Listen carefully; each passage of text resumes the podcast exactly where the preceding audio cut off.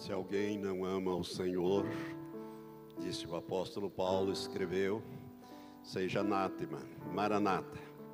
Maranata é uma expressão que indica nosso Senhor venha. Nosso Senhor venha. É uma expressão da alma do cristão. Você anseia pela vinda de Jesus? A Bíblia diz, através do apóstolo Paulo, que ele virá um dia para buscar a sua igreja, para buscar aqueles que fizeram aliança com ele de vida eterna. Irmãos, isso está tão perto que você não tem ideia. Algumas coisas eu vou falar hoje. Eu queria que você prestasse muita atenção nas coisas que nós vamos ministrar. Vamos ver se vai dar certo. Agora dá. Olha aqui para mim. 2017. Qual é a tua expectativa para 2017?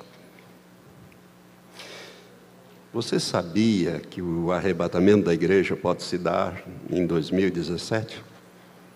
Você sente isto? Você está preparado para isso? Você anseia isso? Ou você tem planos ainda para lá para 2087? Daqui a 70 anos. Eu quero dizer para você, quando o apóstolo Paulo estava encerrando a sua carreira, ele escreveu: Combati o bom combate, Acabei a carreira e guardei a fé.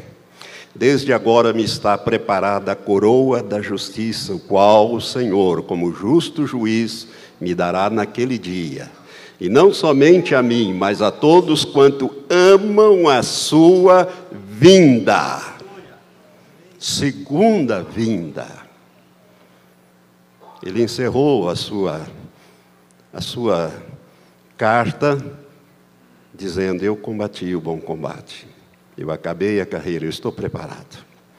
Dias depois, o apóstolo Paulo foi executado. Como cidadão romano, ele foi decapitado por ordem do imperador, por ser cristão. Eu não sei se você sabe, mas há, no ano de 2016, a estatística saiu anteontem, no Gospel Prime, a cada seis minutos deste ano, um cristão foi morto. Por ser cristão neste mundo. Então, aquele número de mártires do quinto selo está praticamente fechado. O que virá agora é o sexto selo de Apocalipse 6. É o juízo que vai atingir toda a terra, vai atingir todas as nações da terra. Por isso, se prepare, meu irmão, porque Jesus está voltando. Amém? Eu gostaria que você. Eu vou falar sobre isso um pouco agora à noite. Mas 2017 é um ano que vai ser diferente de 2016. Porque os cristãos vão ser chamados para mais próximo do Senhor. Você precisa, como eu, ter intimidade com o Senhor. Ter intimidade. Deus quer intimidade com os seus. E Ele quer revelar os seus segredos aos seus, a sua intimidade. Irmãos, eu, você não imagina as coisas que o Senhor me revelou este ano, que eu não pude ainda falar. E nem sei quando vou poder, mas eu sei que o Senhor Jesus está às portas para buscar a sua igreja e levá-la. Eu quero fazer uma breve meditação, queria que você abrisse no último livro da Bíblia, no capítulo 3 do livro do Apocalipse, quando Jesus, depois de aparecer a João na ilha de Pátimos, de uma maneira gloriosa, glorificado. E João descreve no capítulo 1 E a partir do capítulo 2, Jesus orienta ao apóstolo João que escreva sete cartas, sete igrejas que estão na Ásia, hoje a Turquia. Hoje só existem ruínas desses lugares, porque essas sete igrejas representam a igreja do Senhor ao longo desses dois mil anos. E apenas duas destas igrejas não há repreensão da parte do Senhor. As outras cinco são repreendidas e exortadas a mudar. Mas duas delas não há repreensão. E no capítulo 3 nós temos a igreja de, de, de Filadélfia. No capítulo 3, então, nós vamos ler o que o Senhor manda escrever a igreja em Filadélfia, cujo significado de Filadélfia, Filadélfia ou Filos Delfos, Filéu, que é amor, amor fraternal. Significa Filadélfia, amor fraternal. E o Senhor, mandando escrever esta carta, ele diz no verso 10 até o 13: Porquanto guardaste a palavra da minha perseverança, olhe para esta palavra, perseverança. Porquanto guardaste a palavra da minha perseverança, também eu te guardarei da hora da provação que há de vir sobre o mundo inteiro, para pôr à prova os que habitam sobre a terra. O Senhor está falando de um juízo que vai atingir toda a terra, toda a terra. E ele diz: Eu vou te guardar, Filadélfia, eu vou te guardar desta hora de provação. E ele continua dizendo, e é o verso que nós vamos meditar nele: Venho sem demora, guarda o que tens, para que ninguém tome a tua coroa.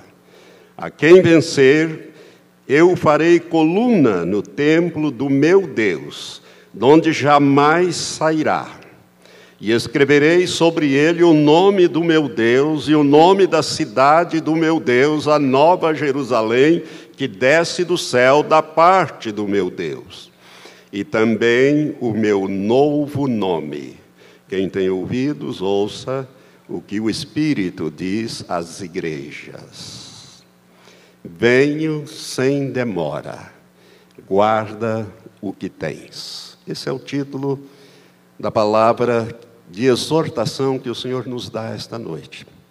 Preste atenção, Jesus está falando com a igreja em Filadélfia e está falando conosco nesta noite. Ele disse: Eu venho sem demora. Irmãos, o tempo para Deus é diferente do nosso tempo. Nosso tempo é cronos. É aquele que é medido, contado, para Deus é outra palavra, é kairos. Kairos é o tempo de Deus, é aquele momento que Deus julga apropriado. Nós nunca devemos perder de vista que um dia é como mil anos, e mil anos para Deus é como um dia. Portanto, para o Senhor são dois dias. Para nós são dois mil anos. Mas para o Senhor é apenas dois dias. Venho sem demora, guarda o que tens. Guarda o que tens. Diga para quem está do seu lado: Jesus disse que vem sem demora. E é para nós guardarmos o que Ele nos deu. Guarda o que tens. Guarda o que tens. Irmãos, nós vivemos num tempo final e esse tempo já era, já é previsto na Bíblia como um tempo de um tempo de deterioração moral. Jesus diz que seria como nos dias de Ló, como nos dias de Noé e principalmente como nos dias de Ló. Nós vemos hoje a decadência moral da humanidade, não é só do Brasil não, né? de toda a terra. Nós vemos hoje essas coisas horríveis que estão acontecendo. Os bons costumes, parece que as pessoas fazem questão de afrontar os bons costumes. A ética, então, se nós fôssemos falar da ética, nós não precisaria até falar muito, porque a Lava Jato está todos os dias na televisão, no rádio, nos noticiários, e ali você observa como agiram estes homens públicos que tiveram o voto da população. Todos. Estão sendo expostos às entranhas do nosso Congresso. Mas, irmãos, o, o, a coisa na ética que mais me chama a atenção é a reeleição desses políticos corruptos. Inclusive, nesta última eleição, nós temos aí 16 prefeitos e centenas de vereadores que estão com a ficha suja, não poderiam nem concorrer, mas uh, a justiça vai levando assim a coisa e agora ficaram impedidos de tomar posse. Alguns estão até na cadeia, como ali de Foz do Iguaçu. Aqui na nossa terra, Foz do Iguaçu, só tem, parece que um só solto. Um vereador, o prefeito, e todos os outros estão presos por corrupção, por desmanda. A ética. Os homens perderam a vergonha e as mulheres, na área moral, parecem, não todas, né? A gente tem que ressalvar, mas ficou, está ficando complicado na face da terra. E Jesus disse que isto seria quando ele tivesse para voltar. O Supremo Tribunal Federal, numa decisão para não dizer nada, esquisita, extremamente esquisita, aprovou o aborto do feto até os três meses de idade, quando o feto já está completo. Agora é só crescer. Todos os órgãos estão ali prontos, formados: coração, pulmão, mão, pé, cérebro, está tudo ali. E o Supremo diz: pode matar. Segunda turma do Supremo invadindo a competência do Congresso Nacional, decidiu assim.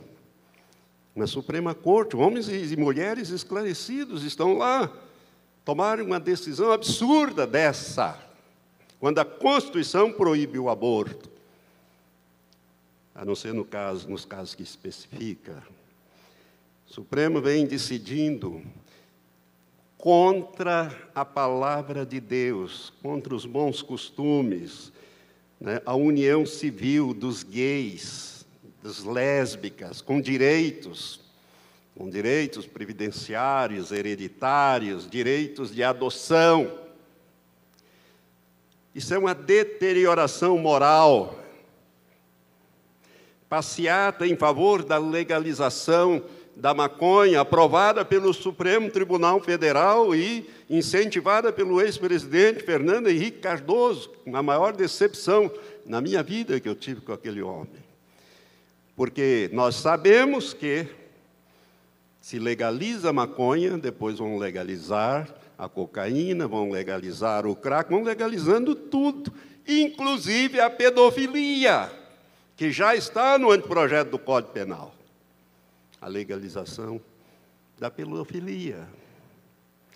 Irmãos, nós vivemos no tempo final. Se ainda não acordou para isso, saiba que não dá para piorar mais.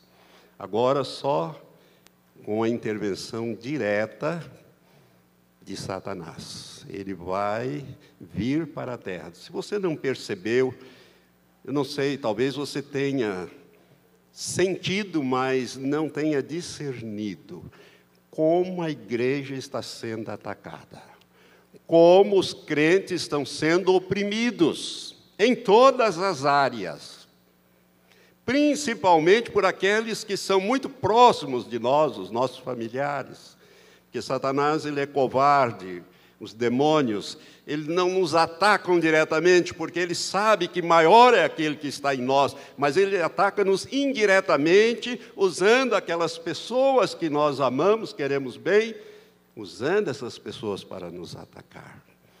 Satanás sabe que pouco tempo lhe resta. É pouco mesmo. É pouco mesmo. Irmãos, no dia 15 de novembro do ano passado, 2015, eu fiz uma ministração aqui na igreja que eu quero incentivar você que não viu a anotar essa data, 15 de novembro de 2015. Eu falei sobre a terceira visão que o Senhor nos deu aqui para essa igreja e para esta obra. No dia 1 domingo, dia 1 de novembro de 2015, eu falei sobre a primeira das visões que nós tivemos. No dia 8, que foi o domingo que se seguiu ao primeiro de novembro, foi no ano que nós fizemos 30 anos. A igreja já fez 31 anos. Eu falei sobre a segunda visão, e no dia 15 eu falei sobre essa terceira visão. Essa terceira visão foi dada ao pastor Matias, tem mais ou menos 23 anos atrás. E bem recentemente, no dia em que, naquelas semanas que eu ministrei, ou seja, 15 de novembro de 2015, o Senhor confirmou essa visão, dando uma nova visão que tem todas as características daquela que foi dada 23 anos atrás. Eu trouxe as duas naquela ministração. E eu só estou falando isso porque nessa visão, Deus mostra a esta igreja a razão da existência da Igreja Batista Betel de Umuarama, que é a preparação daqueles que vierem ou forem sendo agregados para o arrebatamento. E nessa visão existem quatro fases. É uma caminhada de quatro fases. A primeira é a fase das areias movediças. Muitos deixaram de caminhar pelo caminho e saíram pelas laterais e pelos caminhos próximos ao caminho que nós estávamos caminhando e dirigindo aquele povo, um grande povo, e perderam-se, afundaram-se nas areias movediças. A segunda fase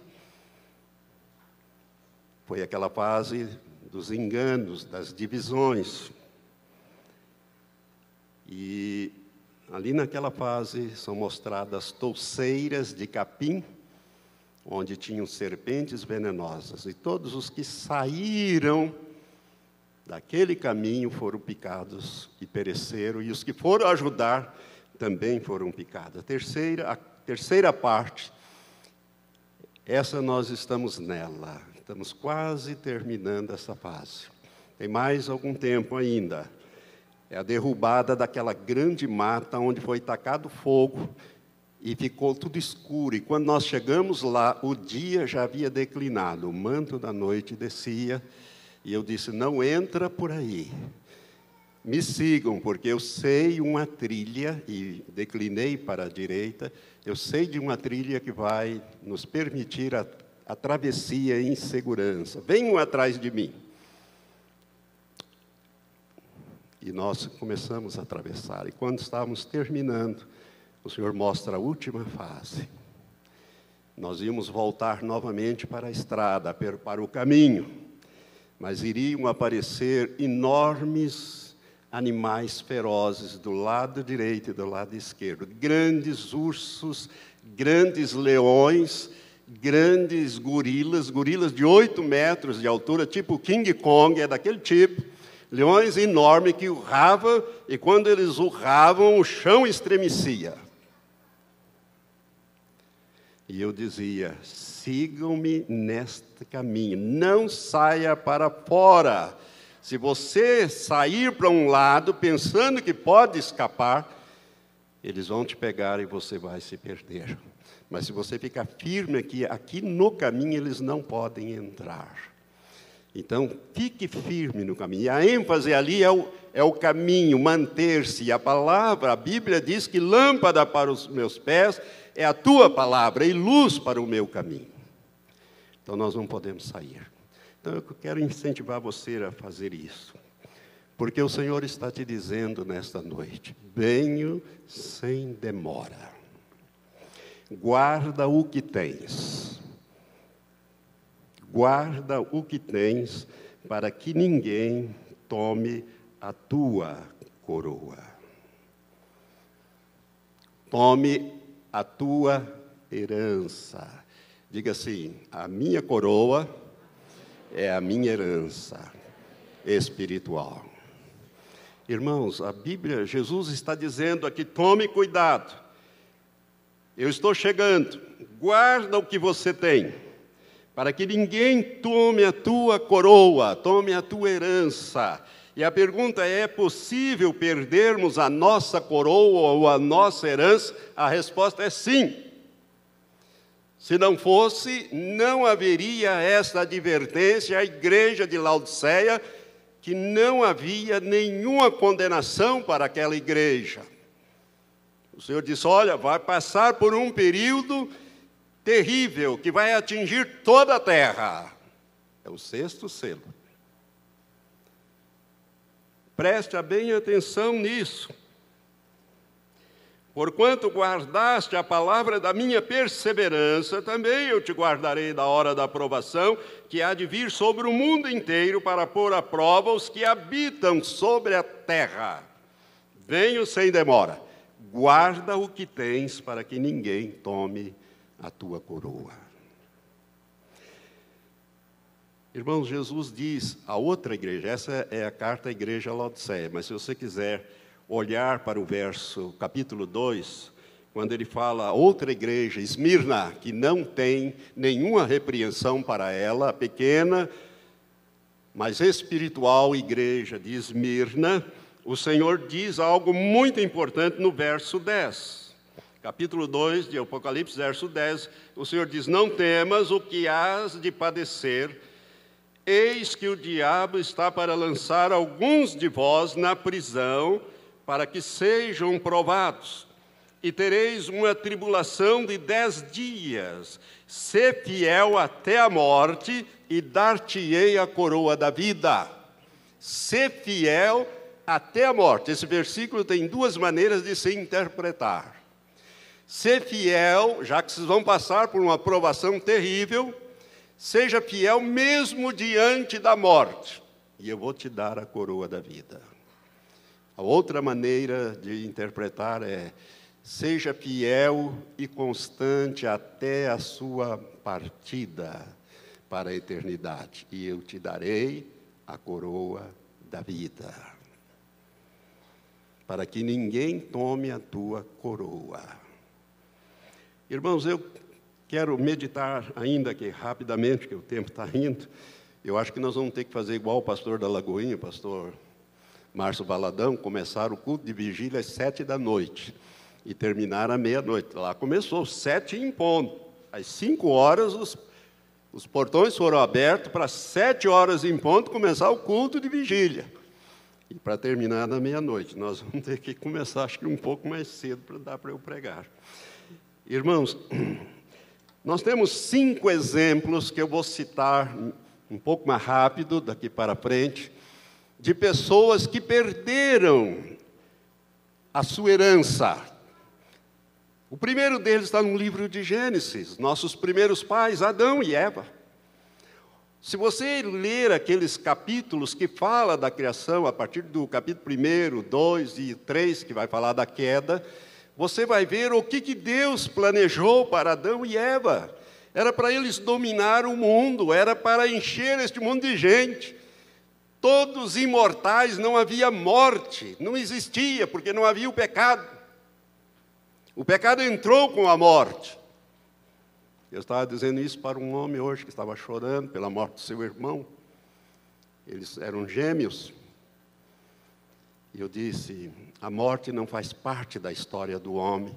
Ela foi um terrível acidente que entrou na história do homem por causa do pecado. O salário do pecado é a morte, mas o dom gratuito de Deus é a vida eterna em Cristo Jesus, nosso Senhor. Adão e Eva.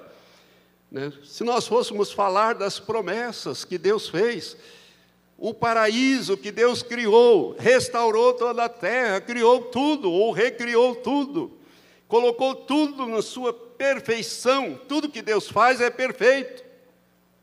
Ele não precisa ficar ensaiando e arrumando e aperfeiçoando, ele é perfeito e tudo que ele faz é perfeito.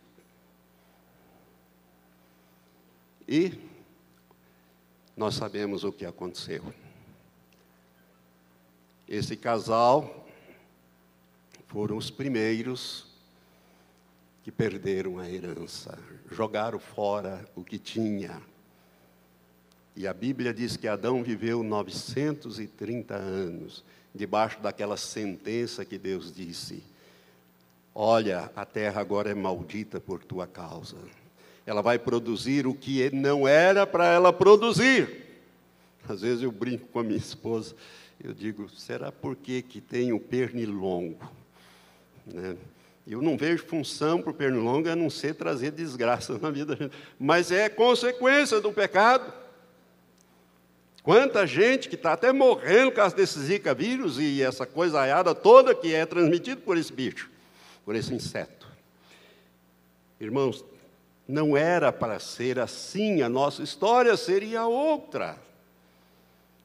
Mas eles nos condenaram através das suas ações a viver esta vida terrível, difícil que nós vivemos aqui. Mas um segundo personagem que eu quero deter-me um pouco mais, que a Bíblia fala dele, eu queria que você abrisse lá no livro de Gênesis também, um homem que jogou fora a sua herança. No capítulo 25 de Gênesis, nós encontramos a história de Isaú, o primogênito de Isaac. Capítulo 25, a partir do verso 29, nós lemos assim, capítulo 25, verso 29. Jacó havia feito, vamos ler o 28. Isaac amava Isaú porque comia da sua caça, mas Rebeca amava Jacó. O pai amando um, a mãe amando o outro, preferindo um e preferindo o outro, em detrimento um do outro. Diz o 29, Jacó havia feito um guisado quando Esaú chegou do campo muito cansado e disse Esaú a Jacó: Dá-me, de, deixa-me, peço-te comer desse guisado vermelho, porque estou muito cansado. Por isso se chamou Edom, que significa vermelho. Respondeu Jacó: Vende-me primeiro o teu direito de primogenitura. Então replicou Esaú: Eis que estou a ponto de morrer. Logo, para que me servirá o direito de primogenitura? Ao que disse Jacó: Jura-me primeiro. Jurou-lhe, pois, e vendeu o seu direito de primogenitura a Jacó. Jacó deu a Esaú pão e o guisado de lentilhas. E ele comeu e bebeu e levantando-se, seguiu o seu caminho. Assim desprezou Esaú o seu direito de primogenitura. Irmãos, a, a ação deste homem fala muito conosco, que tudo que está escrito no Antigo Testamento foi escrito para ensino nosso, diz a palavra de Deus em Romanos. É para instrução nossa, é para ensino nosso, para nós aprendermos, para não fazermos as mesmas coisas ou fazermos seguindo aquele exemplo. O que significa ou que significava o direito de primogenitura? O direito de primogenitura dava ao filho primogênito né, a, a capacidade de ser o líder da família. Ele era o sucessor, no caso aqui, Esaú era o sucessor de seu pai Isaac ele seria o patriarca, ele seria o sacerdote da família. E se isso tivesse acontecido, nós iríamos ler várias vezes na Bíblia assim: Eu sou o Deus de Abraão, o Deus de Isaac e o Deus de Esaú, e não o Deus de Israel. Preste atenção nisso. Deus teria falado, Muitas vezes no Antigo Testamento, eu sou o Deus de Abraão, o Deus de Isaac e o Deus de Esaú. Ele não usaria o nome de Jacó ou o nome de Israel. Irmãos, Esaú desprezou isso.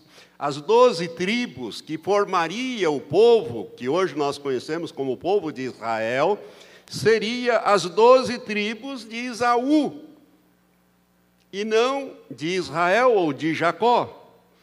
O povo de Israel seria conhecido como o povo de Isaú.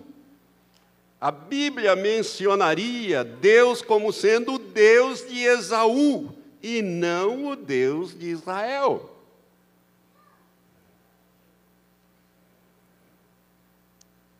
Isaú teria um povo hoje, lá no Oriente Médio, e não Jacó e não Israel. Amados, olha aqui para mim. O Messias, Jesus de Nazaré, teria vindo da descendência de Esaú, e não Israel, e não de Jacó. Esaú, irmãos, não levou a sério as coisas espirituais, como muita gente não leva a sério as coisas espirituais de hoje. A herança que Deus te deu, achando que está tudo certo, já está com o passaporte carimbado, agora é só aguardar o tempo para embarcar. Não, há um cartão de embarque. Se você não tiver o cartão de embarque, você pode ter até a passagem, mas você tem que ter o cartão de embarque para poder embarcar. Preste atenção, irmãos. Isaú não levou a sério as coisas espirituais. Ele vendeu, a Bíblia diz muito claramente, por um guisado de lentilha, o seu direito de primogenitura. Ele tratou de maneira leviana, levianamente, aquilo que Deus havia dado a ele. Quanta gente está fazendo a mesma coisa e Deus está dizendo: guarda o que tens, para que ninguém tome a tua coroa, a tua herança era herança de Esaú, que ele vendeu por um simples prato de comida. Eu queria que você fosse comigo no Novo Testamento para notarmos o que o Espírito Santo revelou ao autor da carta aos Hebreus, que muito provavelmente foi escrito pelo apóstolo Paulo, ainda que não diga, mas tem todo o estilo do apóstolo Paulo. No capítulo 12 de Hebreus, no verso 16 e 17, nós lemos assim acerca desse episódio: E ninguém seja devasso ou profano como Esaú, que por uma simples refeição vendeu o seu direito de primogenitura. E ninguém, olha, olha bem, porque bem sabeis que, querendo ele depois herdar a bênção, foi rejeitado porque não achou lugar de arrependimento, ainda que o buscou diligentemente com lágrimas. Guarda o que tens, para que ninguém tome a tua coroa, a tua herança. Isaú é um exemplo marcante para nós, irmãos. Ele se arrependeu depois, se arrependeu, buscou, buscou, mas não encontrou a resposta da parte de Deus. A bênção já havia sido transferida para o seu irmão.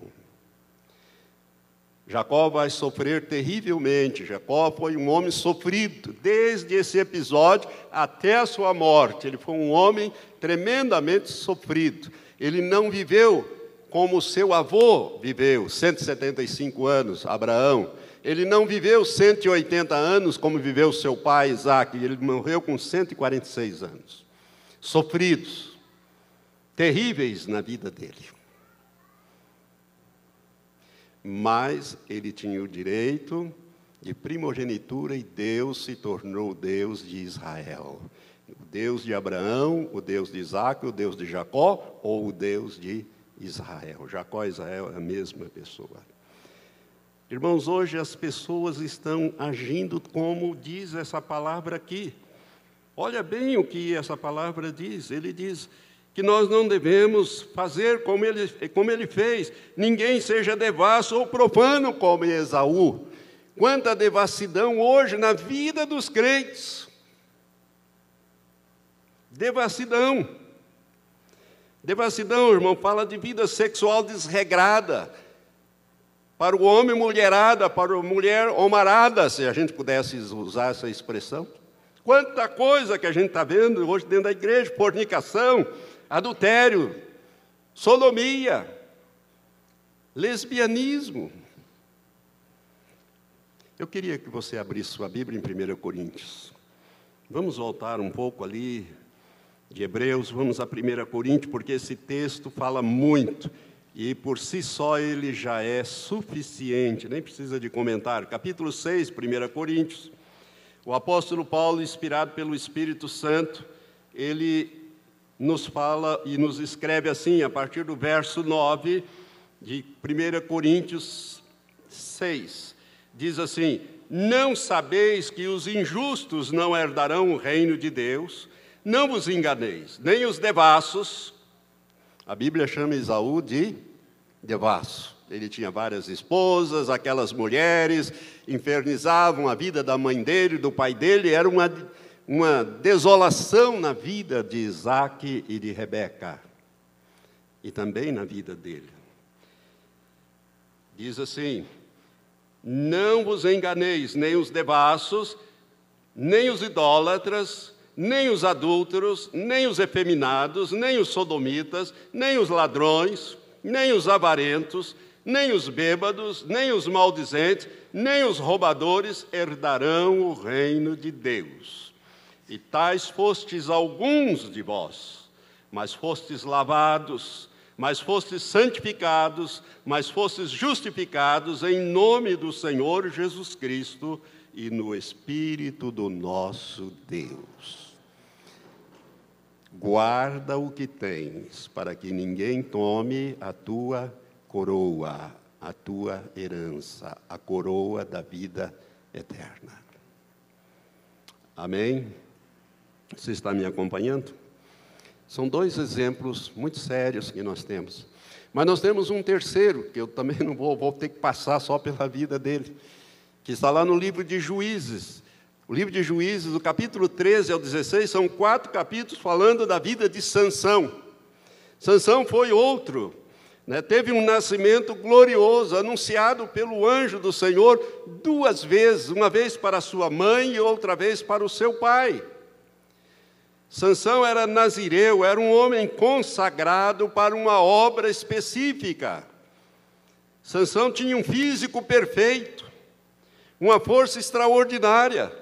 Irmãos, é o primeiro super-homem. Hoje nós temos super-homem de mentirinha aí, de Hollywood, que é os filmes de sucesso hoje. Voa para cá, voa para lá, dá soco para cá, pancada para lá. É isso que está fazendo, né? Os heróis.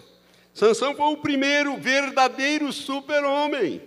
Quando o Espírito de Deus o apanhava, vinha sobre ele, ninguém conseguia levar vantagem sobre Sansão tinha um físico perfeito, uma força extraordinária, poderia ter tido uma família, poderia ter filhos, mas ele vendeu a sua herança por uma prostituta, Dalila.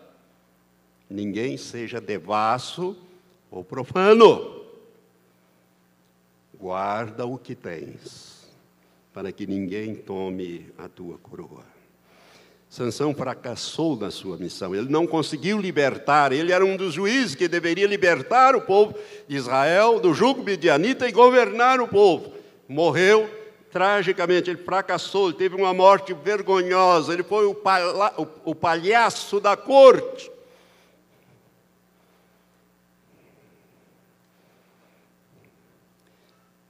Não guardou a sua herança. Não guardou a sua coroa. Que história triste a história de Sansão, que vem se repetindo na vida de tantos jovens hoje aí. Está indo para o mesmo caminho. Irmãos, os dias são finais. Esses três exemplos são extraídos do Velho Testamento, mas existem dois no Novo Testamento que eu quero pelo menos mencionar e dizer alguma coisinha. Judas Iscariotes.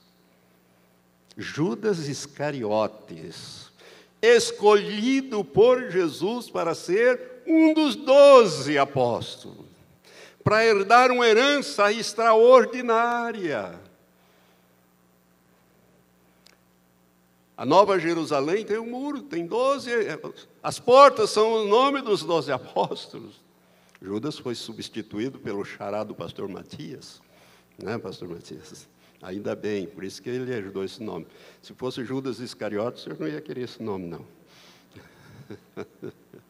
Se tornou hoje um exemplo terrível. Judas, irmãos, participou do ministério de Jesus. Judas esteve entre os doze, curou enfermos, operou milagres, recebeu poder, recebeu autoridade, vivenciou tudo o que os demais apóstolos vivenciaram e fracassou miseravelmente, a ponto de se suicidar. Judas Iscariotes. Quantos Judas estão traindo o Senhor hoje? Cedo venho. O meu galardão está comigo, disse o Senhor. Eu poderia falar mais de Judas, mas vamos passar para o último exemplo, do segundo do Novo Testamento e o quinto exemplo de pessoas que perderam. E eu queria ler o texto com você. Vamos lá em Atos dos Apóstolos. Nós vamos ler no capítulo 5. Só a leitura já é suficientemente esclarecedora do que aconteceu aqui com esse casal. Nós começamos com um casal, Adão e Eva, quero terminar também com um casal. Atos 5, do primeiro até o versículo 11, diz assim: Mas um certo homem chamado Ananias, com Safira, sua mulher, vendeu uma propriedade e reteve parte do preço, sabendo-o também a sua mulher. E levando a outra parte, a depositou aos pés dos apóstolos. Disse então Pedro: Ananias, porque encheu Satanás o teu coração para que mentisse ao Espírito Santo e retivesse parte do preço do terreno? Enquanto o possuías, não era teu, e vendido, não estava o preço em teu poder. Como, pois, formaste esse desígnio em seu coração? Não mentistes aos homens, mas a Deus. Se você ler um pouco mais para trás, você vai ver que houve um tempo em que as pessoas sentiam uma, uma direção como Barnabé e vendiam o que tinha e depositavam o, o preço aos pés dos apóstolos para que todos tivessem acesso à, à comida, à roupa, etc. E o Ananias e a Sapira venderam um terreno e resolveram enganar, achando que estaria enganando os apóstolos, retiveram parte do preço que, do terreno e deram a outra parte. Esse é o episódio. E Ananias, ouvindo essas palavras, diz o verso 5, caiu e expirou. E grande temor veio sobre todos os que souberam disso. Levantando-se os moços, cobriram-no e transportaram-no, e transportando-o para fora, o sepultaram. Depois de um intervalo de cerca de três horas, entrou também a sua mulher, não sabendo o que havia acontecido, e perguntou-lhe Pedro: Dize-me, vendeste, portanto, aquele terreno? E ela respondeu: Sim, portanto. Então Pedro lhe disse: Por que é que combinaste entre vós provar o Espírito do Senhor? Eis aí a porta aos pés dos que sepultaram o teu marido, e te levarão também a ti. Imediatamente ela caiu aos pés dele e expirou. E entrando os moços, acharam-no morta, e levantando, levando-a para fora, sepultaram-na ao lado do seu marido. Sobreveio grande temor a toda a igreja e a todos os que ouviram estas coisas. Perderam a sua herança, jogaram fora a sua coroa, tentando mentir para o Espírito Santo. Irmãos, quantas vezes nós descobrimos coisas, chega ao nosso, e a gente vai e confronta, não, não, não. Me dá vontade, às vezes, agir como Pedro.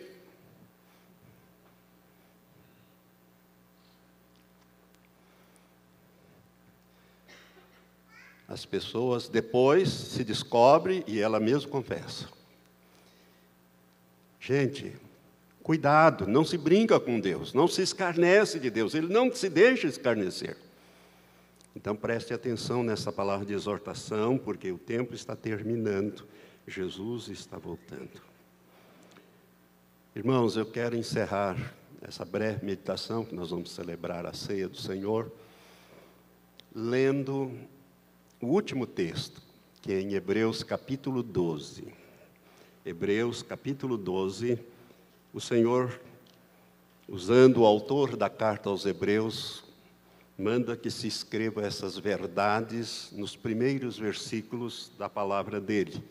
Hebreus 12, de 1 a 4, diz assim: Portanto, e se nós olharmos para o capítulo 11, nós vamos ver aquela galeria dos heróis da fé, aonde é citado a derrota de Esaú, né, aonde são citados os heróis da fé, e o autor diz, portanto, olhando para esses heróis, portanto, nós também, pois que estamos rodeados de tão grande nuvem de testemunhas, deixemos todo o embaraço e o pecado que tão de perto nos rodeia e corramos com perseverança a carreira que nos está proposta, fitando os olhos em Jesus, autor e consumador da nossa fé, o qual, pelo gozo que lhe estava proposto, suportou a cruz, desprezando a ignomínia, e está assentado à direita do trono de Deus. Considerai, pois, aquele que suportou tal contradição dos pecadores contra si mesmo para que não vos canseis desfalecendo as vossas almas.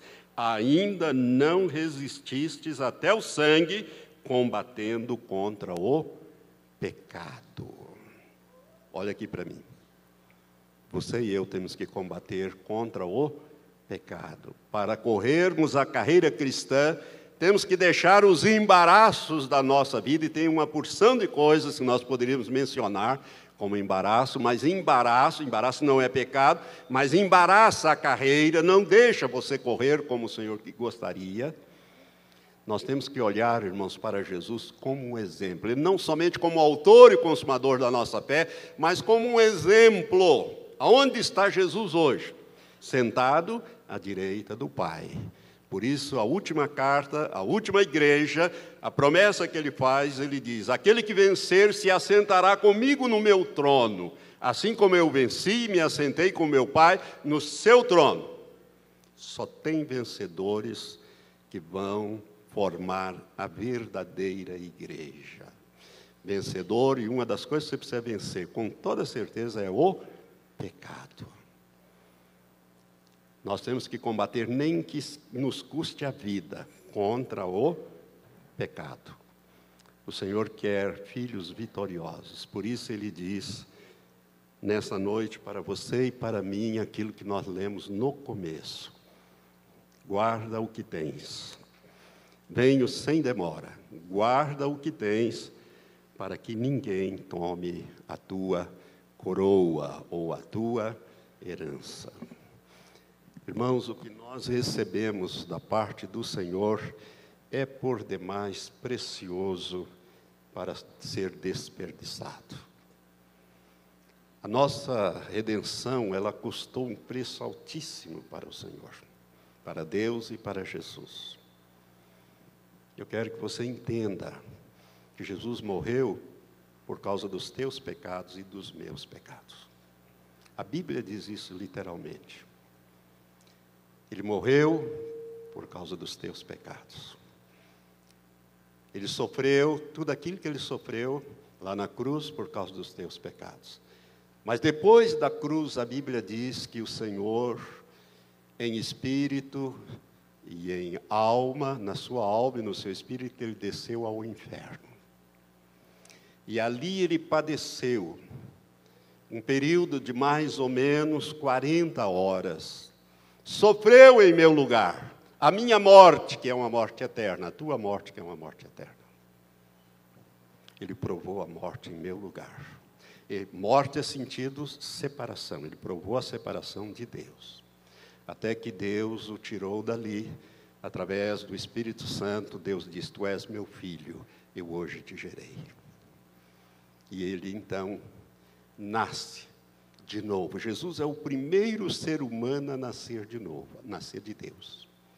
Por isso que Colossenses diz que ele é o primogênito entre os mortos. Quando ele veio, ele era o unigênito do Pai, único gerado. Quando ele ressuscitou, ele ressuscitou como primogênito dentre os mortos. Primogênito é o primeiro de uma séria. Unigênito é o único.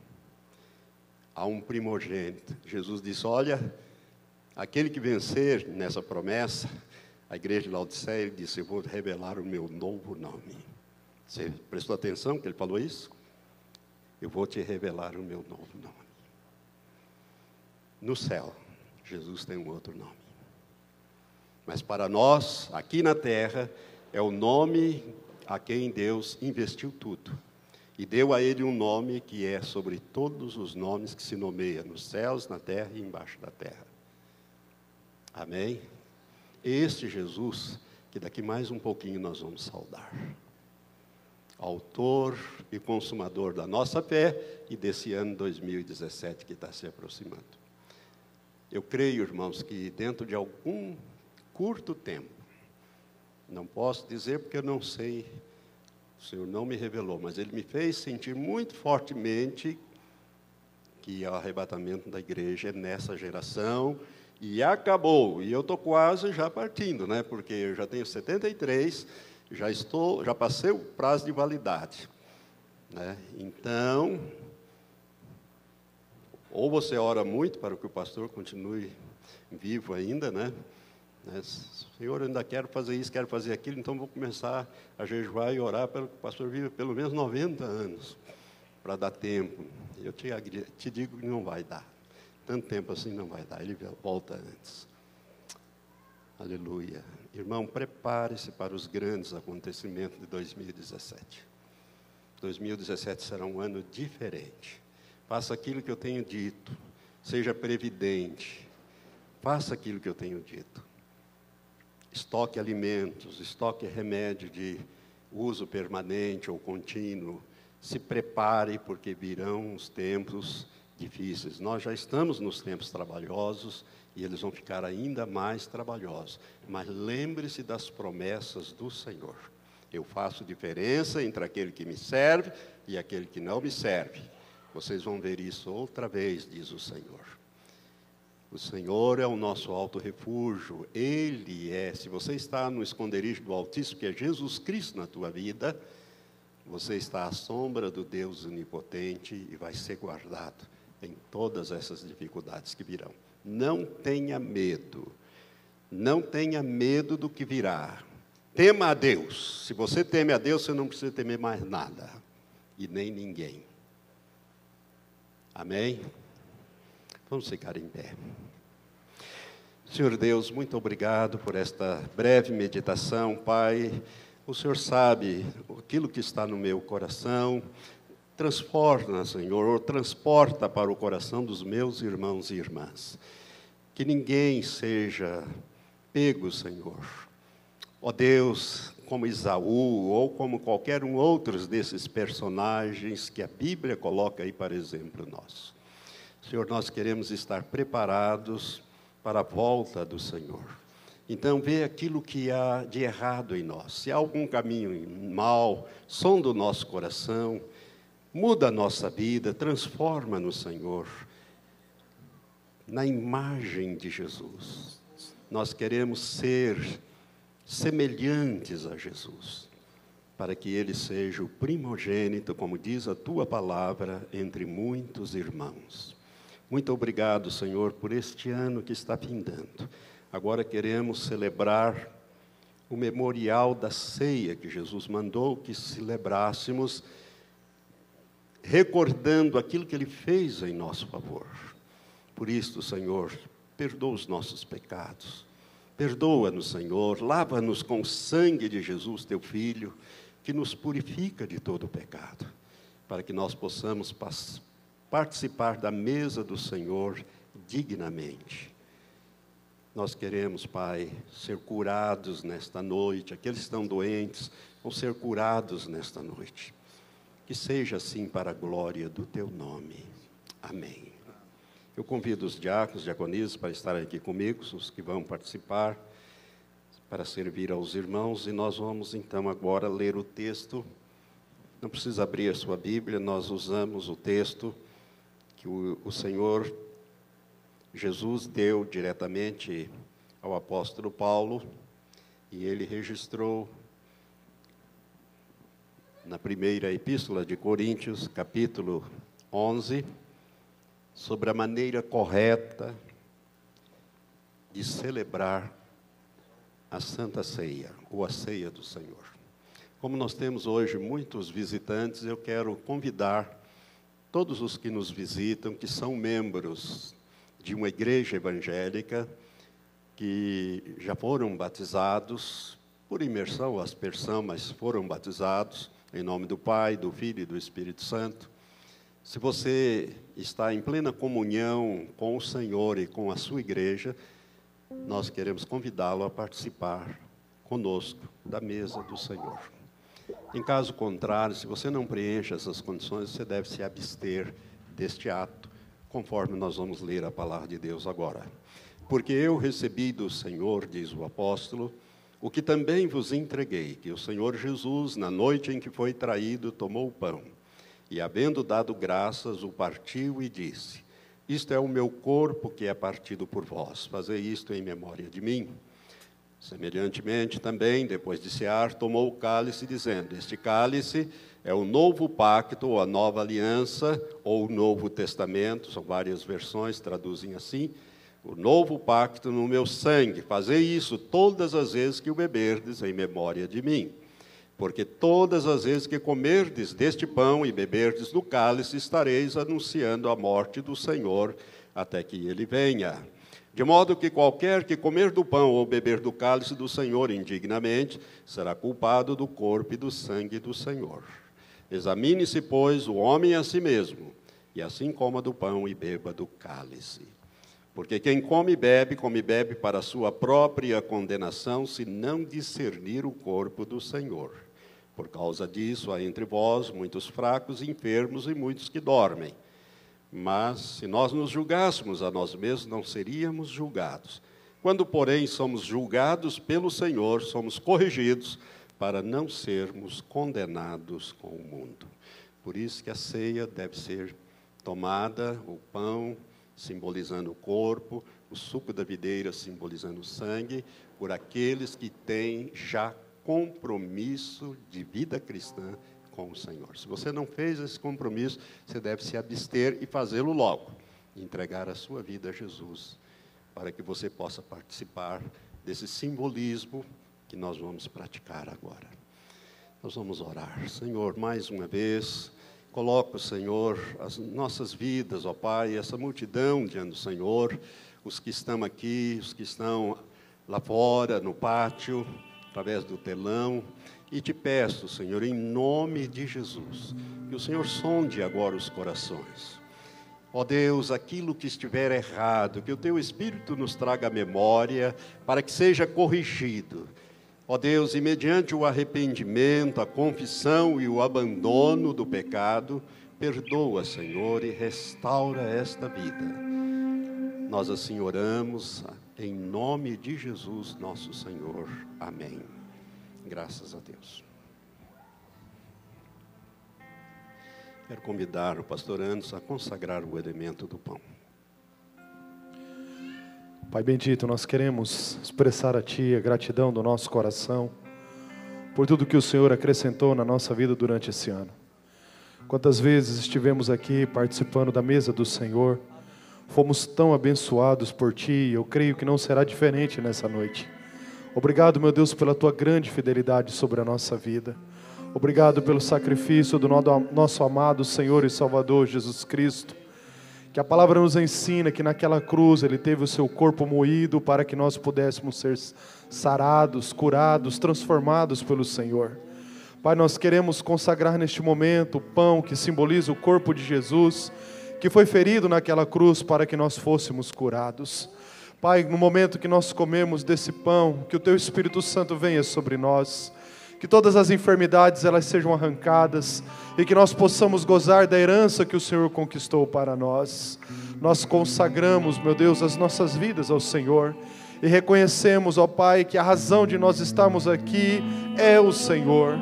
Senhor Jesus, nós expressamos a Ti, Pai, tudo que nós temos, tudo que somos, vem do Senhor. Nós te bendizemos, nós glorificamos, exaltamos o Teu nome. Obrigado por tudo, por tudo que o Senhor tem feito nas nossas vidas. Pai, que o Teu Espírito Santo presida esse momento e que nós possamos, ó Pai, pela fé, tomar posse de tudo o que o Senhor Jesus conquistou naquela cruz por nós. Purifica e santifica cada uma dessas porções, que no momento em que nós comemos, Pai, sejamos alcançados pelo Senhor, em nome de Jesus. Amém, Pai. Enquanto a distribuição será feita, nós vamos louvar a Deus com um cântico e você deve esperar um todos, né, para fazermos isto juntos. Amém.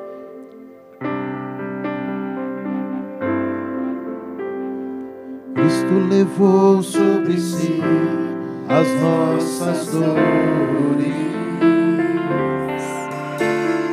Ele levou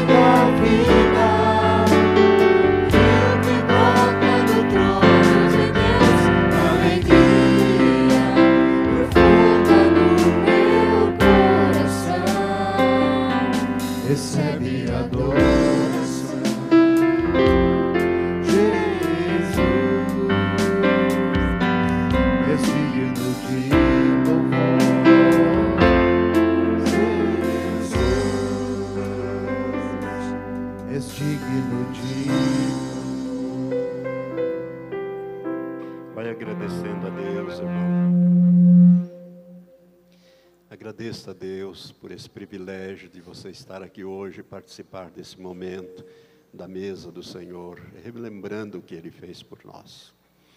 Dentre os presentes, Todos foram servidos. Alguém veio para participar e não foi servido do pão. Nós queremos servi-lo. Levante a mão bem alto e mantenha levantada para que nós possamos identificar aqui ou lá fora.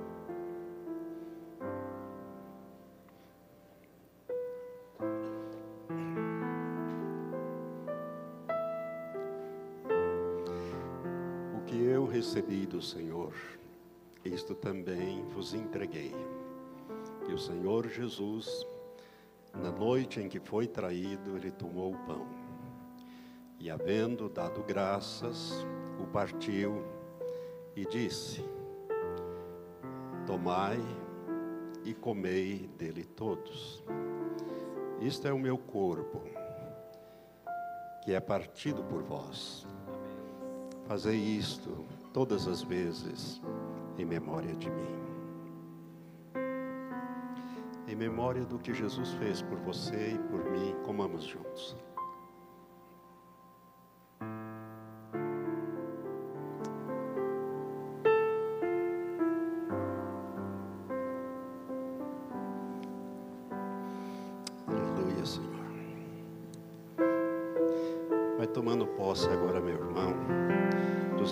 Benefícios do corpo. Benefícios do corpo, temos ensinado pela palavra que é saúde para o nosso corpo físico.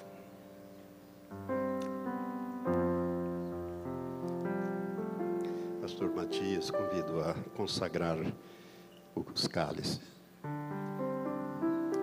Continuamos, nosso Deus, em adoração a Ti, dando a Ti glórias, honras, Pai, louvor. Pai, obrigado pelo sacrifício de Jesus Cristo. Obrigado, Senhor Jesus, por Tua obra que foi completa. Oh, Senhor, muito obrigado porque o Senhor nos resgatou.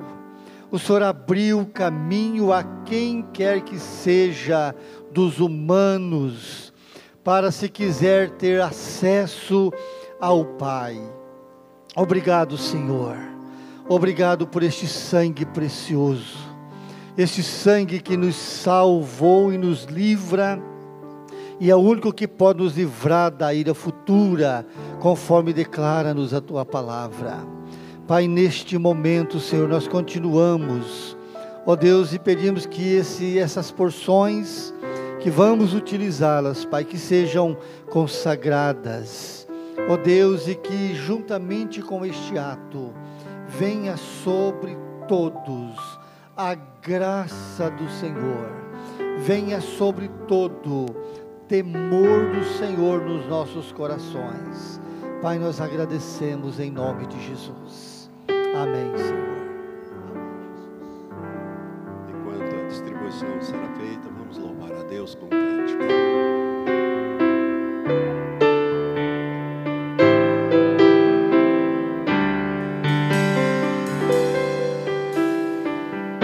Agradecemos, Senhor, pelo pão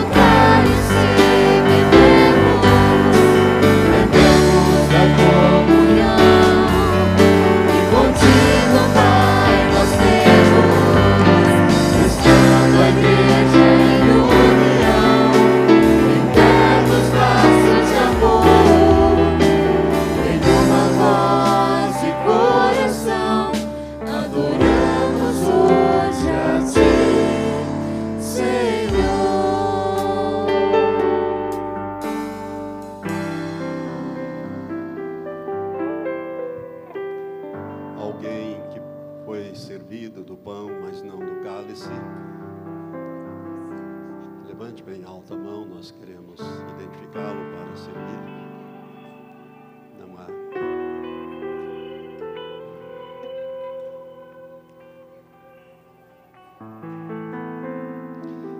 A palavra de Deus diz, semelhantemente também, depois de cear, tomou o cálice, dizendo: Isto é a nova aliança, o novo pacto. Outras versões diz o novo testamento no meu sangue. Fazei isso todas as vezes que o beberdes, em memória de mim.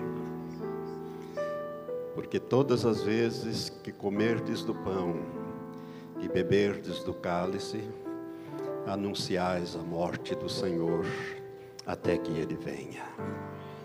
Você anseia pela vinda de Jesus? Vamos beber então, confiando de que muito breve ele voltará para nos levar, como diz aquele último canto que nós cantamos na primeira parte do culto. Bebamos juntos.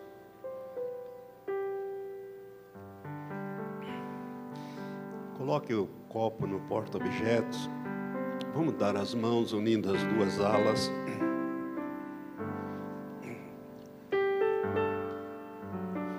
Faltam alguns minutos para meia-noite. Já começam os foguetórios. Não se preocupe com os foguetes. Vamos continuar adorando o Senhor.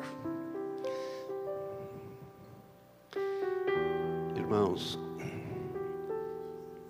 o mundo, as pessoas que não conhecem a Jesus, que não conhecem a Deus, se satisfazem com essas coisas tão fúteis, tão sem significados. Hoje minha esposa diz, me perguntou, quantos será que estarão nos templos louvando a Deus e passando esses momentos, quando a gente estava vendo o noticiário das pessoas bebendo, pulando e já esperando. Isso me corta o coração e deve cortar também o seu coração. Oxalá Deus dê ainda oportunidades para essas vidas.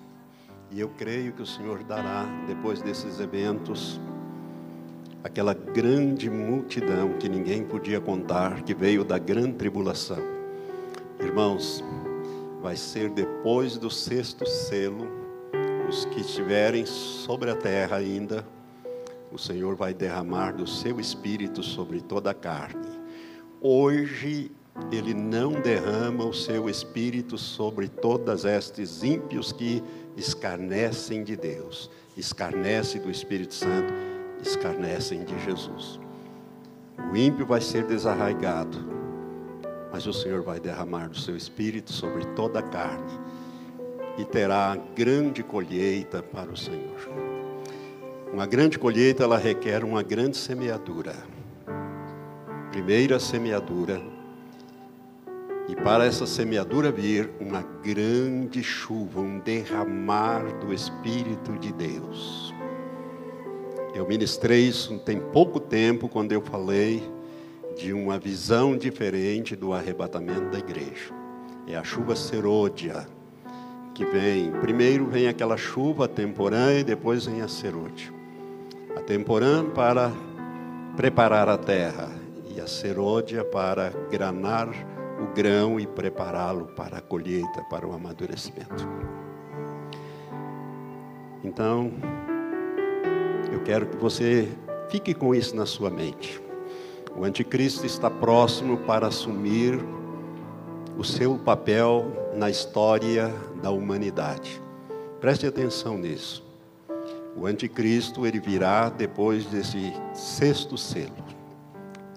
O Senhor já me mostrou isto.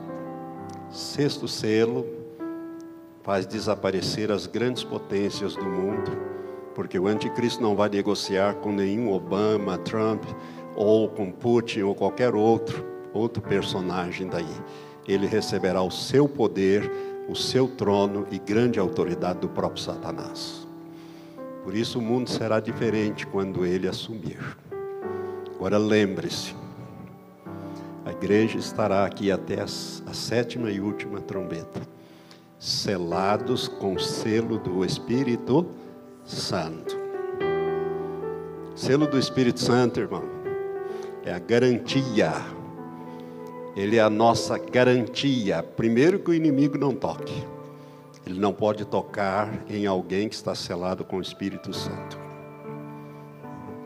Segundo, ele vai nos levar e nos apresentar como a noiva ao seu marido. Então, o aparecimento do anticristo é uma etapa da história do homem que está prestes a cumprir e vai indicar para nós que Jesus está próximo de vir buscar a igreja e depois voltar com a igreja em poder e grande glória para reinar sobre a terra. Aleluia. E ele vai restaurar toda essa terra. E ela vai ser como o jardim do Éden a princípio. Amém. E nós vamos reinar com o Senhor. Tem alguns aqui que vão reinar com o Senhor, quem sabe até em Umuarama, não sei. Né? Aí acaba esse negócio de eleição, não tem mais isso não. Jesus disse: Você vai reinar em tal lugar, você vai governar em meu nome lá, e você vai ver as coisas que Deus vai fazer. Nós somos escolhidos, nós fomos eleitos para isso. Por isso, cuida da tua herança, para que ninguém tome a tua herança, para que ninguém tome a tua coroa. Tem uma coroa da vida preparada para você. O apóstolo Paulo diz: Desde agora me está preparada a coroa da justiça, que é a justificação em Cristo Jesus.